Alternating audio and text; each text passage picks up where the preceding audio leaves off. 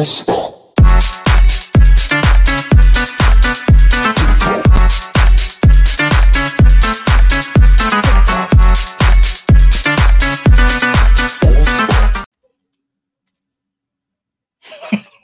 va a hablar? ¿Batman o yo? A ver, decídanse, decidan. Yo le, yo le quería aplicar a usted, señor Medina, una la clásica Tapia Campos, pero no me salió. La niña, la muy niña.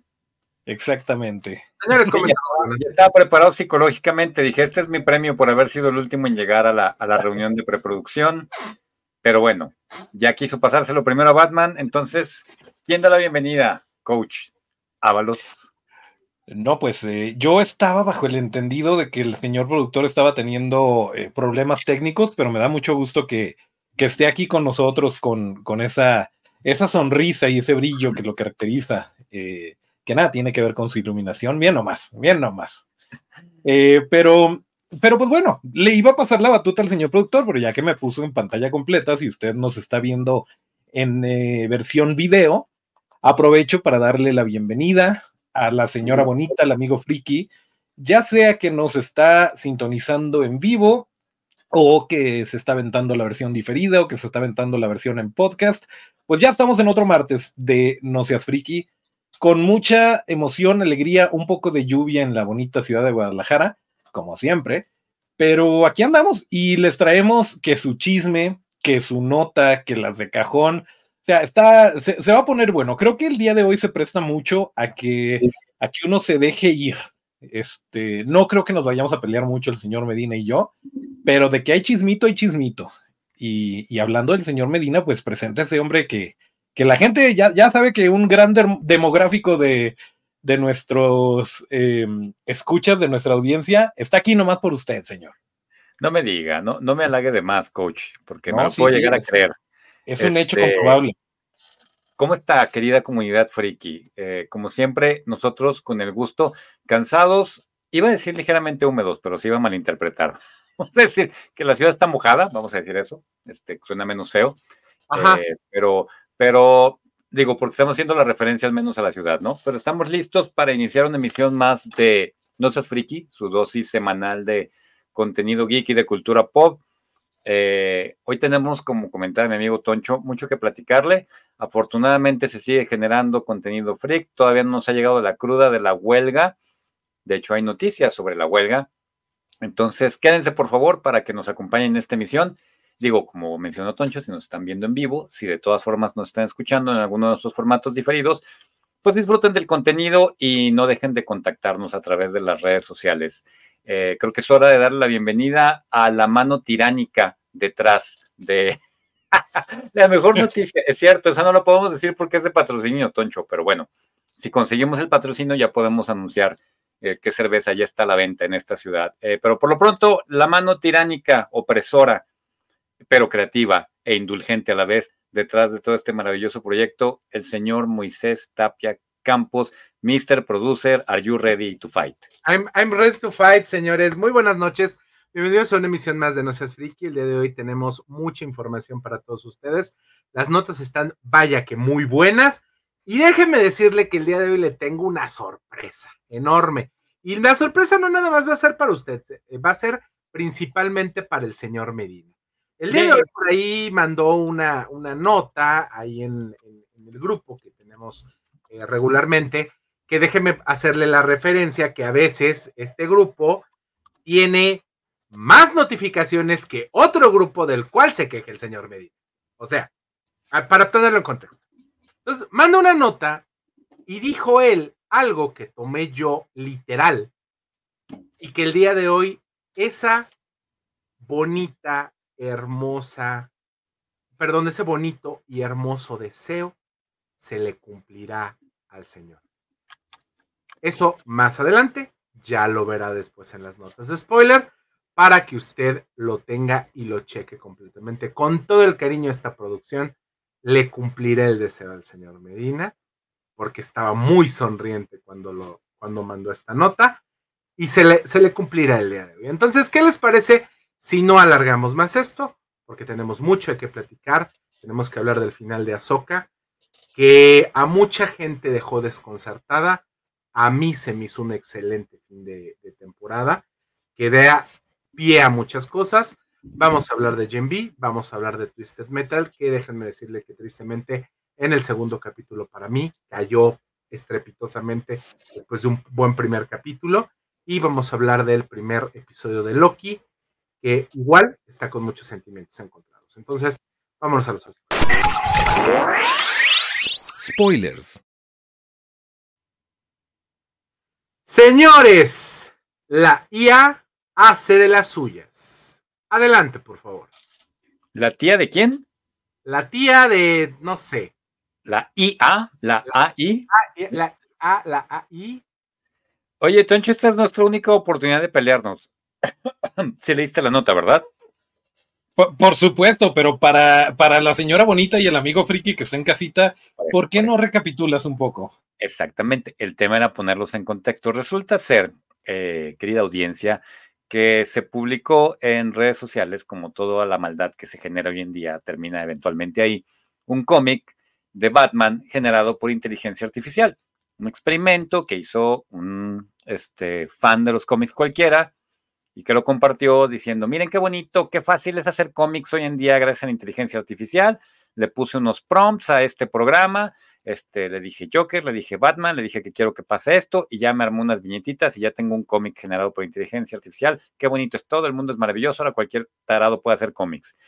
Entonces, nuestra comunidad, como siempre, abierta este, y que no se violenta de ninguna manera cuando se, se agrede el arte del cómic, el noveno arte, pues respetuosamente le dijo que se fuera mucho a replantearse la vida, porque el cómic era un arte y que no podía confiarse en la inteligencia artificial para este tipo de cosas y que qué demonios le estaba pasando y que por qué destruía y prostituía y reconstituía el arte del cómic y lo pusieron como, como lazo de cochino, creo que se dice en mi pueblo. Entonces, sí entendí bien más o menos cómo era el rollo, Toncho, así fue la cosa, ¿no? Tengo entendido. sí, sí, sí. de la inteligencia artificial, entonces. Eh, no, no, no. O sea, realmente el, caso es que, claro, como cualquier tecnología, como cualquier cosa, eh, hay aplicaciones eh, no tan honestas y no para bien, y hay cosas buenas. No quiere decir que, o sea, no me parece que, que se esté tomando la actitud correcta, tan polarizante de que o estás a favor o estás en contra es un, siempre es un sí, pero, o sí y. O sea, sí está cool, pero hay que regularlo. Eh, en este caso, pues es que realmente no, eh, no hay forma de, darle gusto a todo mundo, eh, menos cuando te metes con, cosas de, tanto, de, seguidores tan, tan aferrados como lo son los cómics y como lo es Batman en particular. Creo que sí, sí llega a pisar muchos talones y pues no voy a decir que es una reacción em, exagerada, pero es completamente entendible. O sea, ¿para qué vas a rascarle las patas al tigre? claro.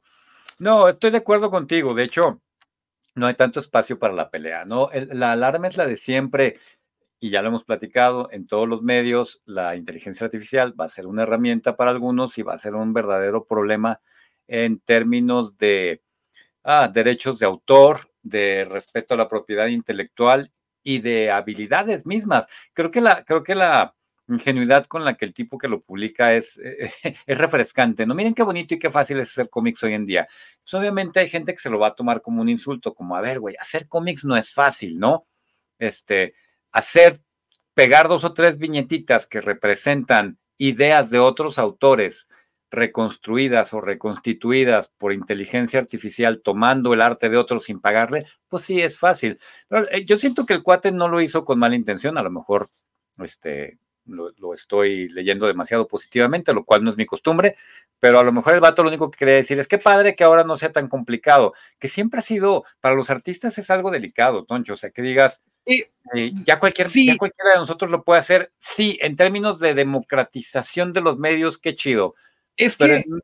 date. No, no, no, termina la idea. Em, no, nada más, en términos del esfuerzo que toma un cómic, eh, mm, hay, vamos a agarrar este, este, ejemplo, ¿no? Muchos artistas, ya la gran mayoría de los artistas del cómic comercial se pasaron a digital ya, ¿no?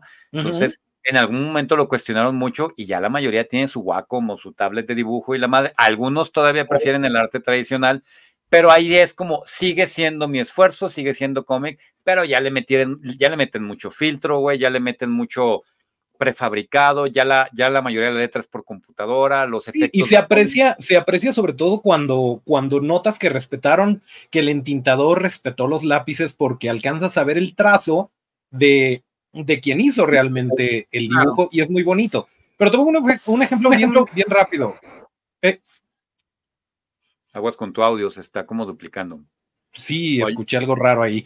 Eh, te pongo un ejemplo rapidísimo. O sea, cuando salió Photoshop era ya se acabaron los, eh, los fotógrafos, ya no va a haber, no, pues ahora cualquiera puede editar una imagen y ahorita es el pan de cada día de los fotógrafos profesionales. Eh, el ejemplo que te iba a poner es, yo tengo un guion de, de una novela gráfica que escribí hace como nueve años y, y no, nomás no la, no la pude echar a andar por cuestiones de, eh, pues quería que lo, que lo ilustrara eh, algún compañero que, que, de veras le moviera bien y por cuestiones de no poder cuadrar eso, no lo hice.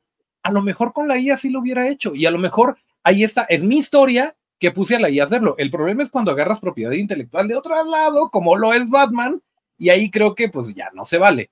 Pero vámonos a la siguiente, señor productor. Sí, es que yo le quería comentar, es que es, es, muy cierto, los dos puntos de vista, tanto el tuyo como el del señor Medina, son muy ciertos, sobre todo porque sabemos que en Estados Unidos y en Japón el cómic es una industria. Hay entintadores, hay dibujantes, hay correctores, hay la gente que hace todo lo que es la maquetación y que una sola herramienta te haga el trabajo de todas esas personas, aunque sea digital, es de ponerse a pensar, literal. Bueno, vámonos a la siguiente nota que ya vieron ahorita que vamos a platicar y bueno, parece ser que es la única serie ahorita que estamos estrenando, que se, se estrenó la semana pasada el primer capítulo de Loki de la segunda temporada, pues dieron a conocer eh, que este persona, esta temporada de Loki ha sido la única de todas las series de Marvel que no ha necesitado reshoots no quiero volver, no quiero retomar la, la palabra que, dijo el comentario que hizo el señor Medina, este es referente a esta nota, pero bueno, es algo loable el que den a conocer esto, que digo que esta serie no necesitó más producción de la necesaria y que bueno, la parece ser que bueno, pues están rompiendo un canon que se había estado repitiendo desde la primera serie que soltaron de Marvel, que recordemos, digo, para la plataforma Disney Plus, que fue la de WandaVision. Entonces, eh, eso habla de un gran nivel de producción. Y bueno, ya platicaremos un poquito más adelante de esta, de esta segunda temporada de Loki, del estreno. Eh, ¿Algo más que quieran agregar ustedes, muchachos, de esta? Pues creo que, la, que, que debería ser el estándar, ¿no? Lo contrario, o sea, si tienes un buen guion, si tienes una buena planeación, ¿por qué demonios habrías de necesitar reshoots? Que salen más caros, que tienes que volver a llamar a parte del crew, tienes que volver a llamar al talento para medio parchar o para cuadrar ciertas cosas que no previste. Entonces, el hecho de que e, es como decir, este, en la serie de Loki no hubo accidentados. ¡Eh, qué bien! O sea, ¡Eh! ¡no! ¡Bravo! ¡Nadie, nadie nos demandó! ¡Bravo! Exacto. Pero bueno. qué, buen, qué buen ejemplo. Es como decir que hubo una película de, no quiero, no quiero mencionar a ningún director porque a los que hay, al que iba a decir me cae bien. Pero este, Brett Ratner, sí, Brett Ratner me cae gordo. Se hizo una película de Brett Ratner y nadie lo demandó por acoso sexual.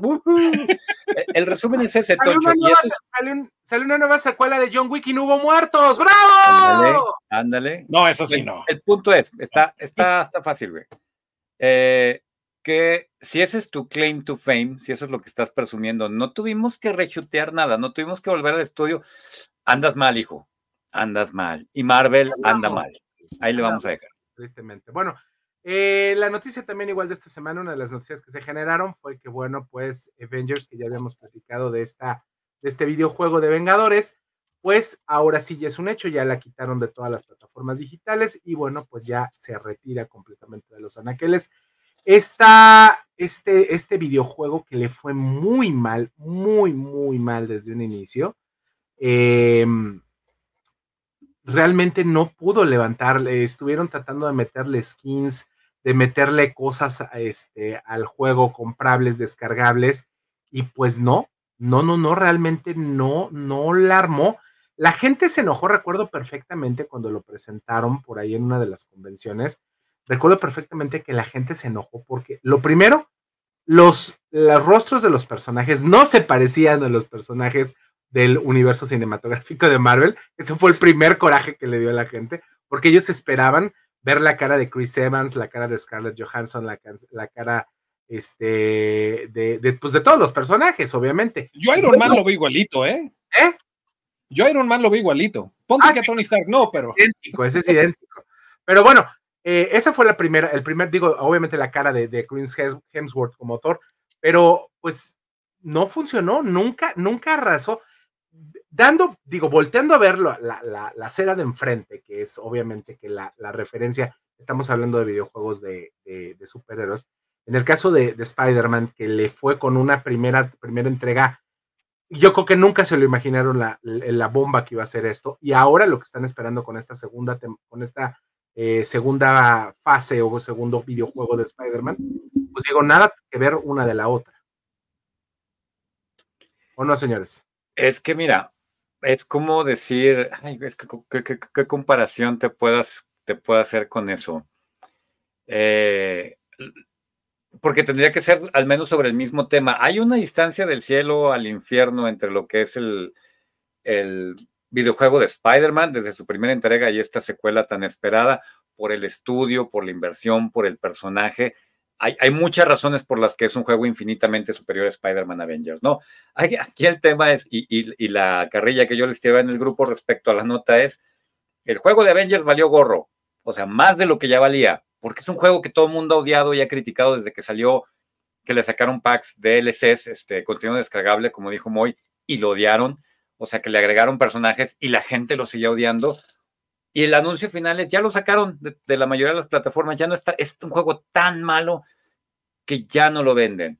Comparen eso con, con juegos como Diablo, ¿no? Que hace poquito, bueno, relativamente poco, creo que hace un año, eh, poquito más, Diablo Resurrected, un juego de hace 10 años remasterizado que es tan bueno que 10 años después le metes nueva tecnología, nuevos gráficos y la gente lo sigue, lo sigue amando y lo sigue comprando, ¿no?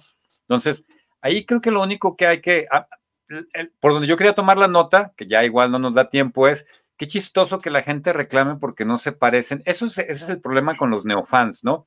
¿Cuántos Spider-Mans conocimos en nuestra vida muy toncho como lectores de cómics. ¿Cuántos Hawkeyes, cuántos Thors, que nada más con cambiar de dibujante, pues ya no se parecía, ¿no?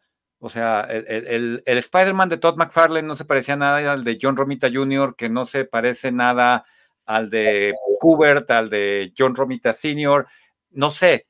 Y, pero es Spider-Man, coño, o sea, ¿cuál, ¿cuál es el maldito problema, no? Y, y la banda está tan hecha que los Vengadores son lo que vieron en el cine, que les molesta que no sea la misma cara. Si eso es lo que tú quieres, tú, tú no eres un fan de verdad, vamos. Eh, pero aún así, yo creo que esa era una queja como X, ¿no? Como que la queja de fondo es el juego es malo. El juego es malo y Marvel, Disney, no puede seguir pretendiendo que están que pegándole una calcomanía de los Avengers todo lo van a poder vender, ¿no? si le pegas una calcomanía de los Avengers, unas pantuflas viejas, pues probablemente la gente no las va a querer. Y eso fue lo que hicieron, ponerle la imagen de unos personajes populares a un videojuego que no sirve para nada. Y se acabó. Para mí. Es que creo que en esencia, creo que en esencia el videojuego era malo. Si, si bien los Marvelitas tendemos a ser un poquito difíciles de complacer, em, lo, mencionaba el señor productor, en, en Spider-Man no se parece a Tom Holland no, no tiene nada que ver con Tom. Y nos vale madre porque es Spider-Man y ese es Peter Parker y te chingas. Y es lo que te están mostrando y, están tan increíbles los gráficos, la jugabilidad, etcétera, etcétera, la historia, que no te importa que no se parezcan. Creo que también tiene que ver el cómo mercadearon este producto eh, con el logo de Avengers de la película, con los trajes de la película, con todo igualito a la película, pero cuando llegas a las caras y a las voces, nada que ver. Ahí como que sí puede generar un shock. Pero bueno, para acabar pronto, señora bonita, amigo friki, nosotros les platicamos cuando antes de que lo fueran a retirar de los anaqueles, lo estaban regalando y nadie lo peló. Literal. Nadie lo peló. Entonces, pues bueno, descansa en paz, Avengers. Buena suerte para la próxima. tristemente. Bueno, vámonos con otra nota. Esta es una nota muy, muy rápida que le queremos compartir, porque eh, recordemos que hace unas semanas les comentamos que iban a, a retransmitir eh, Werewolf by Night, que recordemos que fue una de las cosas muy interesantísimas de estos one shots que hubo el año pasado eh, para, Mar, para Halloween eh, con los con mi amigo personal Kirk Thatcher. ¿Eh? Con mi amigo personal Kirk Thatcher. Así es. El señor del hacha. Y bueno, pues eh, acaban de anunciar, bueno, anunciar, ya nosotros les habíamos platicado, que eh, pues eh, Michael Giacchino va a subir esto nuevamente este año, pero ahora, ¿qué creen? A color. Oh, qué novedad. Señores, ¿qué dicen de esto? Necesitamos un nido de grillos, ¿no? Para la sección de, de notas. ¿Qué? Eh, ahí les va. Eh, bien, bien en corto, Werewolves by Night fue un gran one shot, como decía, es decir, una serie de un solo episodio, un especial de casi una hora, creo, de, de Marvel. Fue lo mejor que tuvo, Mar fue de las mejores cosas que tuvo Marvel el año pasado, ¿no? Otra temática, otro ambiente, muchísimas expectativas que se cumplieron, eh, buenos personajes, buenas actuaciones, todo bonito. Y se menciona en la nota, al menos esa parte de la nota es interesante, el blanco y negro y el cambio a color cuando sucede dentro de la historia son parte de la narrativa, tienen una intención, una razón de ser. Y ahora, yo, para mí es decepcionante que Marvel diga, ahora se las vamos a presentar a color. A lo mejor está padre en el sentido de apreciar toda la producción, el maquillaje desde otra perspectiva, pero eso es todo lo que me vas a dar por Halloween, de veras. O sea, no, no, no me alcanzaste a hacer un episodio animado de, de What If, de zombies. Ya no te pido una segunda parte de Werewolf by Night con este Moon Knight de invitado especial, que era lo que yo hubiera esperado, ¿no? Lo que hubiera sido realmente interesante. O Blade, maldita sea, que ya es pedir demasiado. No, les voy a dar a color lo que ya les di en blanco y negro el año pasado. Eso ya es decepcionante. ¿Sabes que por la qué? nota que recuperamos, que es por la que nos tiramos carrilla en el grupo, sea el director diciendo, pues es que el color tiene una intención narrativa. Entonces yo lo hice en blanco y negro y el cambio a color significaba sí. esto. Pero también me gusta color, igual a color está chido. Y esa es la nota. Sí, síganme contratando. Esa es la nota, güey. Estaba en blanco Mira. y negro y está chido, pero ahora está en color y ¿qué creen? También me gusta. Y la nota tiene como encabezado, rompe el silencio el director, rompe el silencio, rómpanle los de estos al tarado. El también sonidista, rompe el silencio. Rompe sí, sí, claro. el silencio. Romper el silencio significa hablar. ¿Por qué, señor ¿Por qué? Medina? Gracias, Dígame. me gusta el dinero. Qué adorable meme, qué adorable no, meme. Coach. No tengo que mostrar en Halloween eh, y, y se, se, valen de, esta, eh, de este recurso. Y mira, la verdad es que la película es buena, es disfrutable. Decía las grandes eh, expectativas. Sí, había más bien eh, cumplió las expectativas porque no había expectativas. Era Werewolf by Night, ¿quién es ese? Gael, ah, ok. Y la dirige Michael Giacchino, el ganador del Oscar por, por sonido, y ahora ah. va a dirigir, ok, a ver qué onda. O sea, sí, sí generó interés, pero así que digas, no, yo espero la gran obra maestra de Michael Giacchino, no, con que tuviera algo decente cumplía y lo cumplió y lo superó, porque la verdad es que la película es sólida, es buena, tiene lo necesario y ojalá y se quede así. O sea, de repente sí me gustaría que el personaje de Gael lo, lo retomaran un poquito y sobre todo Man Thing que sale, que eh, eh, sí tiene sus cositas, pero realmente nos están aplicando un Stacy Malibu y el sombrero es nuevo, el color es nuevo. ¿Para qué? Para, ah, ¿se acuerdan que les gustó esto y que ya no tenemos? Eh, pues ahora es a color. Acuérdense, Halloween, ahí les va. Y es ahí lo está. que saben, ¿saben por qué? Porque la película de Haunted Mansion de este año le fue de la patada. E incluso hay medios especializados que están hablando de la película de mi amigo personal nuevamente, tam que también aparece en Werewolves by Night, Kirk Thatcher, que dirigió Muppets Haunted Mansion o La Mansión Embrujada de los Muppets. Hace dos años, están haciéndole más publicidad a esa porque es mejor que la que acaba de salir con un montón más de presupuesto. Pero bueno, por cierto, si quieren ver algo en Halloween, vean La Mansión Embrujada de los Muppets, que está mejor que la que sacaron este año. La puedo encontrar en Disney Plus. Bueno, eh, ya, va, ya está llegando, ya estamos llegando a la, a la, zona de la carnita, de la carnita sabrosa del programa.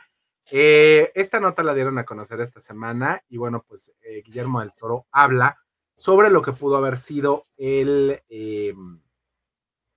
la película que tenían preparado, que le habían ofrecido para hacer en, en Star Wars. Sí, señores, esa nota no se las mandé, aunque me hagan, porque yo les vi la cara. no, no, pero la platicamos y, y es otro, otro, otro estilo de, de, nota de el también señor que huele a hotcakes rompe el silencio, hablando sí, de la película sí, que pudo haber sido. Y me, me, llamó mucho la atención, por eso la puse, porque me llamó muchísimo la atención, de la manera en la cual arman, eh, y que lo, lo estamos viendo en todos los medios digitales, sale una nota, lo que pasó la semana pasada, que fue, de veras, Roberto Medina debería de ser pitonizo, y aunque se oiga feo, porque dijo lo de, lo de Todd Phillips de la, de la foto de The Joker, la pusimos la semana pasada, y todo el internet, nueva fotografía de The Joker que no nos dice absolutamente nada. ¿O no, señor Medina? Es correcto, es correcto, señor. Y eh, el, el, tema de la nota fue algo eh, similar eh, cuando comentamos rápidamente este tema. Era el rollo de, de, Siempre es emocionante enterarte de un proyecto de Guillermo del Toro que se va a hacer, pero lo queremos tanto que nos emociona hasta las cosas que no va a hacer, ¿sabes? Y, y esto, creo que lo, lo, dijimos ya, salió de una entrevista. Toncho tiene más claro a quién es, cómo se llamaba el programa o el, o el podcast del entrevistador. Ay, eh, regrese usted ahorita. al episodio de la semana pasada y lo decimos, pero con pelos y señales. Bueno, pero espérame, bueno. esta semana hay otra nota de nuestro querido señor que huele a hotcakes que nos emociona muchísimo. Estamos conscientes, sabemos, aunque esté como que de fondo, Sí. Sabemos que el señor del toro está trabajando en una película de Frankenstein. ¿Es Sabemos cierto? que, vean, que dice, esta película que es por, para la cual se ha estado preparando 50 años. Nah, pon tú que sí. Pon tú que desde que la vio dijo, ay, yo algún día quiero. No es como que se esté preparando toda su vida para eso, pero pues la nota tendenciosa, ya se la saben. Eh, pero es un hecho que está trabajando en una película de Frankenstein con Mia Goth con eh, mi, ay, casi, casi paisano Oscar Isaac, bueno, Oscar Isaac, como lo conocen en Hollywood. ¿Es eh, guatemalteco? Eh, creo que es chileno, ¿no? No, chileno es Pedro Pascal. Bueno, el caso es que es latino. Este, Oscar, hermano, ya eres mexicano. El caso es que esta película de Frankenstein, que nos tiene a todos muy emocionados, empieza la producción, o sea, se empieza a grabar en febrero, y eso sí nos tiene muy emocionados eh, si es que para febrero ya se acabó la huelga, que esperemos que sí. Más adelantito les vamos a platicar los pormenores de la huelga de, de escritores, pero la de actores ahí sigue. Pero bueno, el caso es que ahorita hay revuelo de eso. No es una noticia tan nueva. Lo, lo nuevo que tenemos, por así decirlo, es que en febrero, si todo sale de acuerdo a lo planeado y no se acaba el mundo, se empieza a rodar este peliculón que va a ser Frankenstein de Guillermo del Toro. Entonces, pues, ah, siempre, siempre, hay, siempre hay algo que hablar de.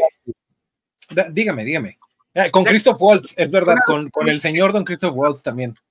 Ah, ya, ya, ya es el momento de hablar de. La carnita. Ah, pues en efecto, en efecto, eh, con información directamente de las redes sociales del señor Don Me quito el sombrero y me paro de pie, Adam Cronover, ese mero. Eh, que fue uno de los eh, de las personas más vocales en esta, esta huelga de escritores, eh, que por cierto sigue en huelga el señor, eh, porque también es actor y está solidarizándose con los actores, así como lo hicieron ellos en su momento, cuando, cuando pues, fueron los primeros en levantar la mano los escritores, pero con un 99% de votos a favor, eh, ¿Se acuerdan que les contábamos que había notas tendenciosas que decían, ya se acabó la huelga de escritores, nomás porque había como que un borrador del acuerdo al que se había llegado, etcétera, etcétera?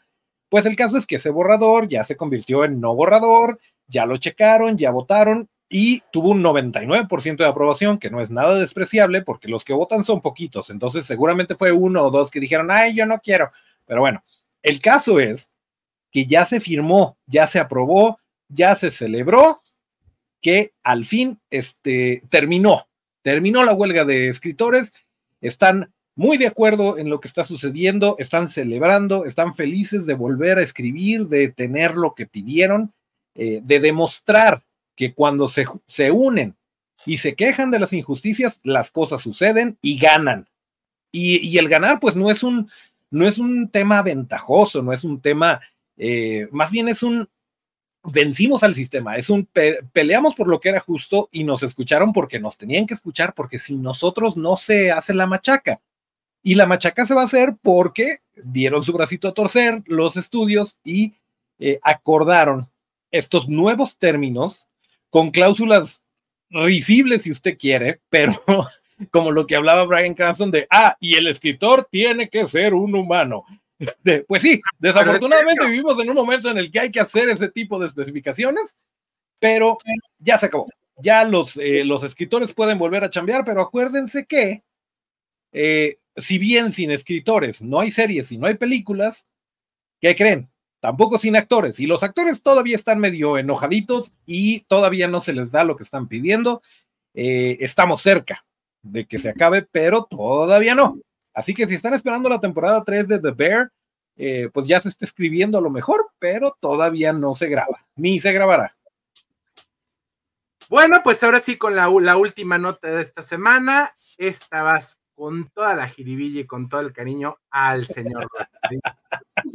Adelante, señor Medina.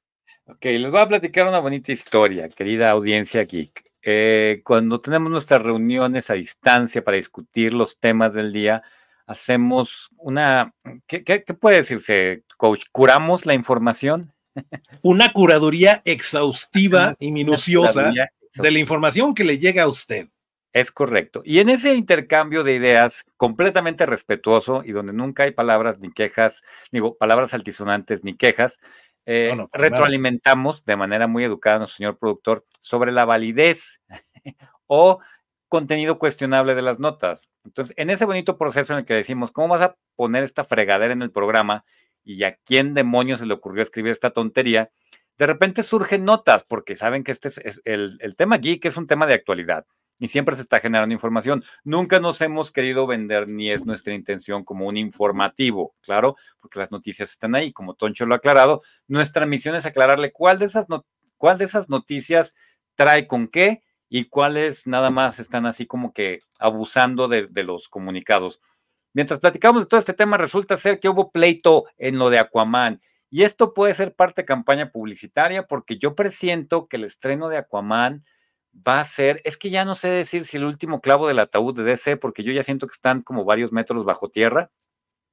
Pero la polémica está buenísima y yo sabía que Moy se iba a interesar porque Moy tiene su formación en el mundo del espectáculo este, en muchos aspectos, que algún día le platicaremos, y tiene su lado de muy chapoy, ya lo hemos discutido. Entonces, esto es el chisme, es maravilloso, porque resulta ser que llegaba Jason Momoa disfrazado de Johnny Depp para hacerle, y borracho, para hacerle la vida pesada a Amber Heard. Esto según declaraciones de Amber Heard, ¿no? Es que él se vestía como bien. Señor Medina, señor Medina. ¿Qué pasó?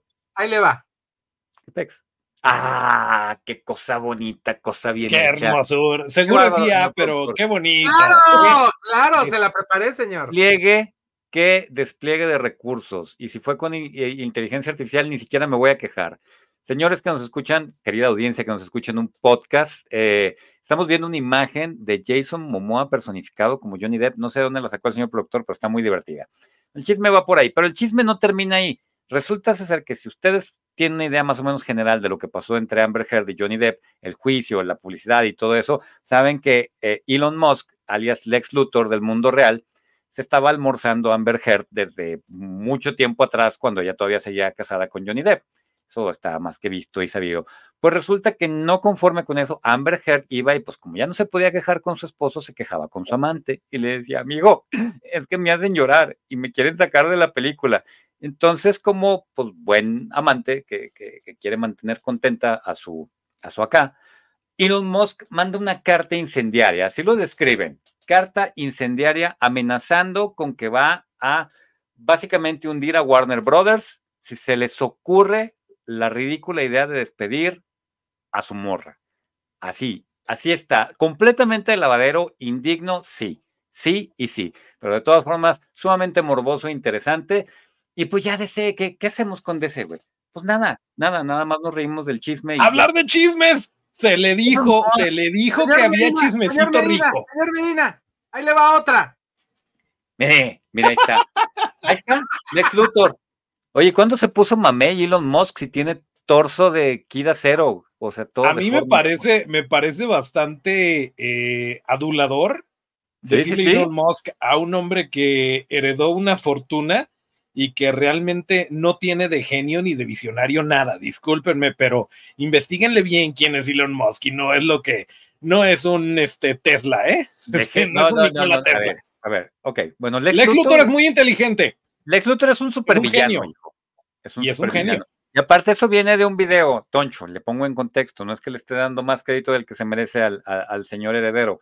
Eh, alguien, este, ah, alguna vez le preguntó cómo podía terraformarse Marte y el güey dijo, pues soltando unas bombas nucleares. Y alguien le dijo, ese es, ese es el plan de un supervillano. Y en los videos decían, eres básicamente el ex Luthor, no es que. Pero tiene razón, está bien. ok, está bien, está bien, está bien. Se la damos, se la damos. Mira, ya, pues, no, ya saben quién hicieron Musk que se meta a Twitter, ¿no? y que vean que se ha convertido ex, perdón, ex, ex. Es algo que el ex Luthor. lo que les quería decir es que también esta imagen está hecha con inteligencia artificial y lo que se ve atrás son los estudios de Warner Brothers incendiados. ¿Ven lo que les digo? Esa es una aplicación bonita de la inteligencia artificial para traerle a usted entretenimiento, no para quitarle el pan de la boca a, DC con, con otro Batman. Quita el trabajo. Bueno, perfecto. Vámonos con las de cajón porque tenemos mucho de qué platicar esta semana. Las de cajón. muchachos. No quiero más episodios, quiero respuestas. Este, yo me quedé con muchas incógnitas. A ver, vamos a ser breves con todo este tema. Sí, contexto, eh, estamos hablando de Azoka. Sí, sí, El final de Azoka el final. ¿No querías dar la intro?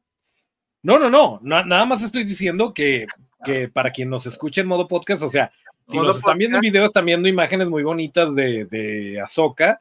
Eh, pero, pero pues sí, estamos hablando de, eh, del último episodio de la primera temporada. No sabemos si va a haber más, pero bueno, de la primera temporada de Ahsoka. Que qué bonito, pero a la vez, qué onda. Toncho, di cosas bonitas de Azoka y luego yo digo cosas feas de Azoka, ¿te parece?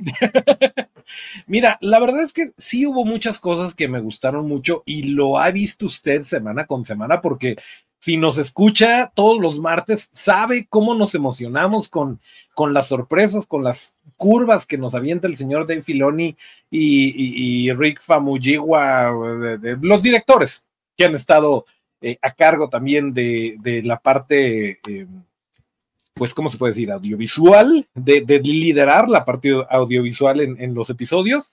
Eh, estamos muy contentos y de repente pasan cosas que, ay, creo que no les va a dar tiempo. Y en efecto, no les dio tiempo.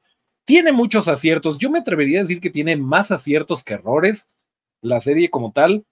Eh, sí siento un poquito mañoso eh, la manera en la que nos están presentando la información y ya lo hemos discutido aquí. Esto no va a culminar en una serie, no va a culminar en el último episodio de, X o Y eh, serie. Va, va, a culminar en una película, lo más probable, dirigida o al menos escrita por Dave Filoni. Me parece perfecto.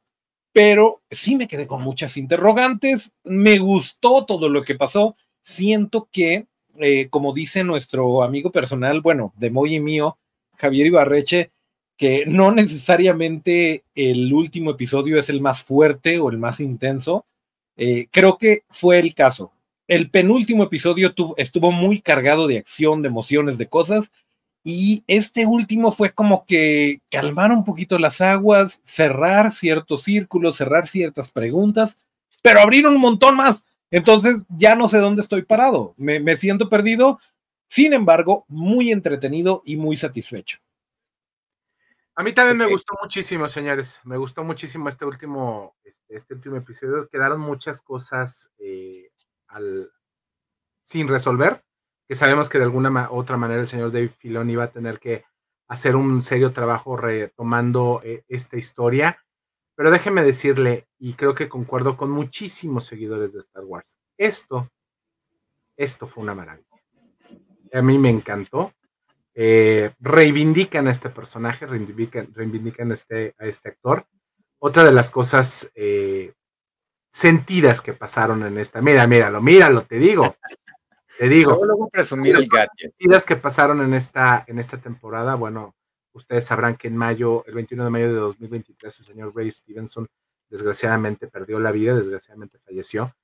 Y al finalizar la semana pasada, al finalizar el, último capítulo eh, de streaming de, de Ahsoka, eh, todos sus compañeros y compañeras publicaron una, un sentido homenaje a este hombre que, bueno, recordemos que es el que interpreta el personaje de Balen Skull y que, pues, él, pues, por una u otra razón, pues... Se hizo uno con la fuerza. Uno con la fuerza y, creo que fue un, fue un bello homenaje de todos y todas eh, para, para, hacer, para hacer esta, esta, esta pequeño, este pequeño ah, familia que se vuelve en todas las producciones, ¿no? Dar, dar ese, ese, ese, ese poquito de amor o ese amor que se, que se crean, porque se terminan volviendo una familia y sobre, sobre todo este tipo de producciones que recordemos que, bueno, pues eh, pasan con muchas vicisitudes, eh, demandas y todo eso. Entonces, eh, fue un, fue muy sentido homenaje a Ray Stevenson, la verdad, y que a, mí me, me, encantó, la verdad. Desde, obviamente, que desde su Padawan, que fue la que primero publicó, eh, y después todos los comentarios que estuvieron haciendo ellos desde Mary. Y hay que hacer, hay que hacer un paréntesis, porque a lo mejor hay, hay un, pequeño sector de la población, gracias por el paréntesis, señor Medina, eh, como siempre, luego, luego se nota cuando alguien es docente. eh, sí, un poquito podría ser publicidad, pero no ves que suceda esto con James Franco. No ves que suceda esto con, con gente como que un poquito más controversial. O sea, el señor claramente, eh, por testimonio de muchos que trabajaron con él, era un tipazo y, no es nada más porque se haya muerto, pues, o sea, sí se dice que, ay, somos una familia y es de que en mi perra vida vuelvo a trabajar contigo, aunque me tome la foto de crew contigo, pero no siempre es así. Y claramente este señor que, si usted es eh, fan de Dexter, lo conoció por aquello de la que fue cuarta, quinta temporada, que, era este, este villano ruso, este, un papelazo que se aventó. Y pues desafortunadamente se, se hizo uno con la fuerza y qué bonito, qué bonito que se le despida de, este, de esta manera. Qué mala onda que ya no lo vayamos a ver, o al menos, pues es que si extiende su historia tendría que ser recasteado y también no está tan padre, entonces probablemente es lo último que vamos a saber de Balon Skull. A, lo mejor nos encontramos por ahí, eh, se escucha por ahí algún, algún, ay, acaba de pasar, pero te lo perdiste, ya se fue. A lo mejor, pero pues tristemente ya no lo vamos a ver en pantalla. Está llegando, no, no, no los quiero asustar, pero está uniéndose a esta transmisión el, el mamey más otaku y el otaku más mamey, nuestro querido Alex Vega, nada más quería, quería que estuvieran al tanto, porque luego lo dejamos ahí en el green room. y bueno, pues eso es lo que tengo que decir de Azoka, qué bonito. ¿Te gustó, Roberto? Mira, muy, muy en corto, porque tenemos que dar espacio, ya, ya, como siempre, nos está atacando el tiempo. Ah, yo tuve que hacer tarea para Azoka, ya se los mencioné. El final me pareció bien a secas estoy de acuerdo con lo que dijo Toncho, no fue el mejor episodio. También estoy de acuerdo. Ahsoka cumplió objetivos, ¿no? Objetivos eh, creativos y corporativos de Disney, que es encarrilarse con la nueva audiencia de Star Wars, que son los chicos que crecieron con las precuelas, eh, tratar de unir todo esto con el desastre que fueron las secuelas en un plan a muy largo plazo, porque ahorita todavía el hedor es muy fuerte. Y en ese proceso Miren, yo para mantener mi equilibrio, eh, el señor eh, Ábalos eh, y, Moy son amigos personales de Ibarre. ¿Cómo se llama? ¿Ibarreche? Ibarreche. Ibarreche. Yo para mantener mi equilibrio veo Screen Run y veo The Critical Drinker. The Critical Drinker hasta lo que no se come le hace daño, güey. Es un cuate más amargoso que yo, imagínenselo.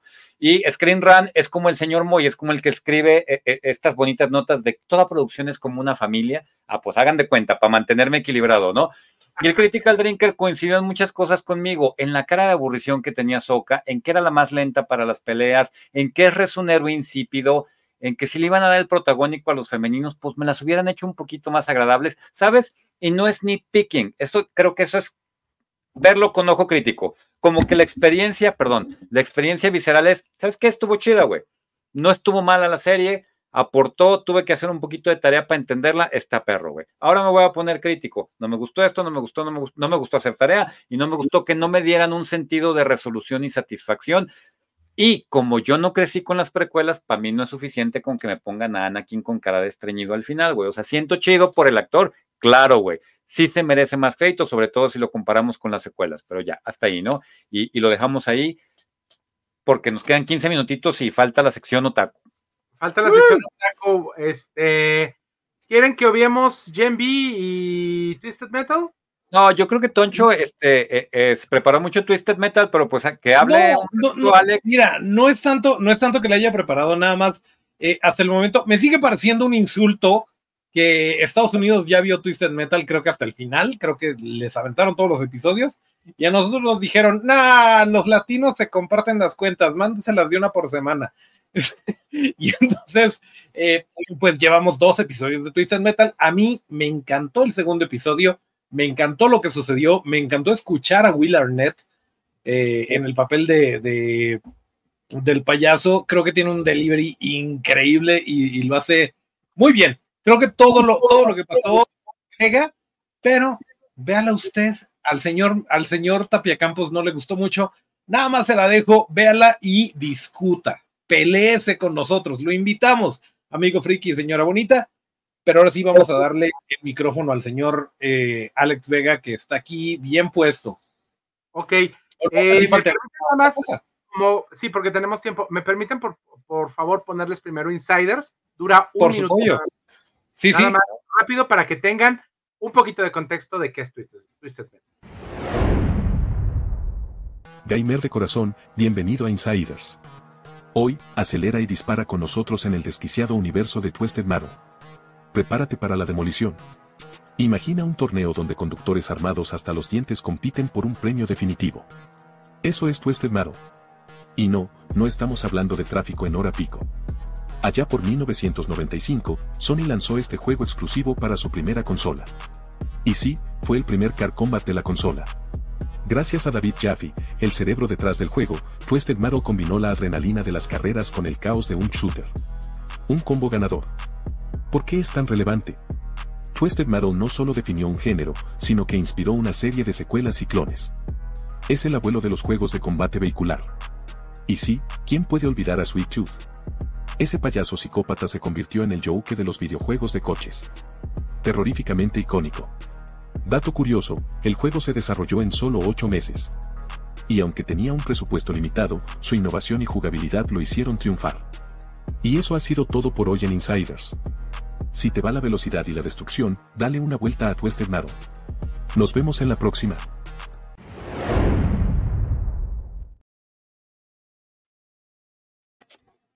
Highlights muy Para que no se la sacaron de la manga, ¿eh? Sí, hay lore. Recuerde que el jefe es también el creador de God of War. Ah, oh. Solo tenga eso. o sea, no es cualquier hijo de vecino. Así es. Vámonos contigo, mi querido Alex. Anime y manga. Bueno, llegué a tiempo para dar las, las noticias otaku del día de hoy. A ver, hermano, ¿con cuál vamos a empezar? ¿Con qué nos vamos a poner el día del, de este mundo otaku? A ver, vámonos con la primera, señor Alex Vega. Ahí está. Ah, ok. Este tráiler, a mí la, verdad que me, mamó mucho. Hace como una semana subieron este tráiler de la continuación de Kid Músculo. Eh, esta serie en especial yo le tengo mucha nostalgia porque fue una de las series de los 90 que eh, era cuando Fost Kid, no sé si ustedes, bueno, ustedes están más grandes que yo, no les tocó Fost Kid, pero... gracias, gracias. Pero, realmente fue cuando yo empecé a ver el anime, eh, en, esas, en esas tardes, eh, cuando yo recuerdo que no vivía en, en, Mochis, vivía en un pueblo, pues casi no tenía acceso al internet, y iba con mis tías y pues el hermoso Fost Kid. Y que después de tantos años, después de haber acabado esa, esa serie tan, tan exitosa, que también fue la continuación, fue un review de Kid Músculo, de creo que fue de los 80, una serie que creo que empezó en los videojuegos, no está el Sparta Bobby para que me corrijan. Esa serie empezó eh, inspirada en los videojuegos, no sé si jugaron el, Super NES o si se acuerdan de esos videojuegos de, luchadores.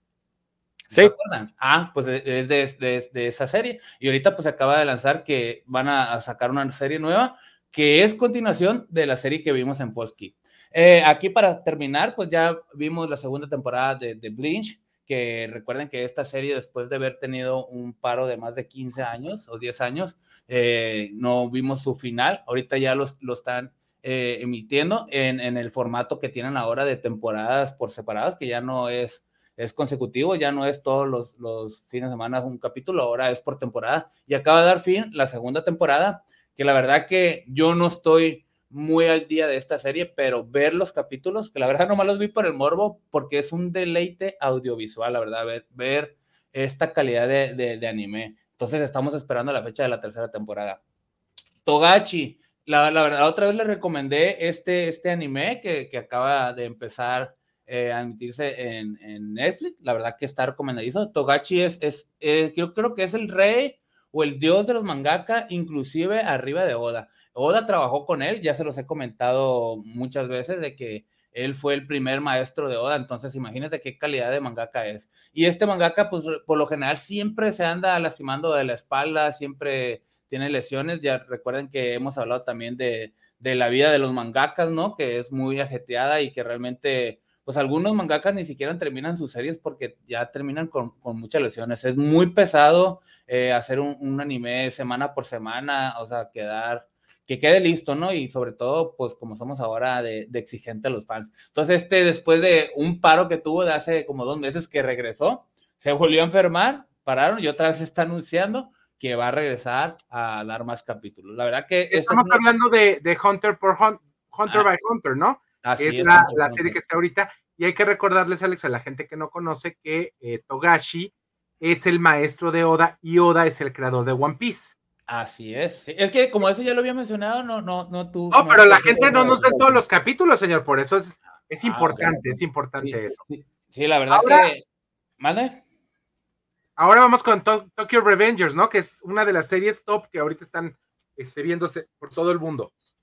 Así es, pues Tokyo Revengers es una de las series top y es uno de los primeros eh, anime de temporada, ¿no? O sea, recuerden que cada temporada tenemos nuevos animes y esto es uno de los que ya se están estrenando en esta temporada, que es una de las temporadas también muy esperadas. Eh, este nivel, pues se trata de, de pues, pe peleas callejeras, ¿no? Es, es, más o menos como un tipo de, de digamos...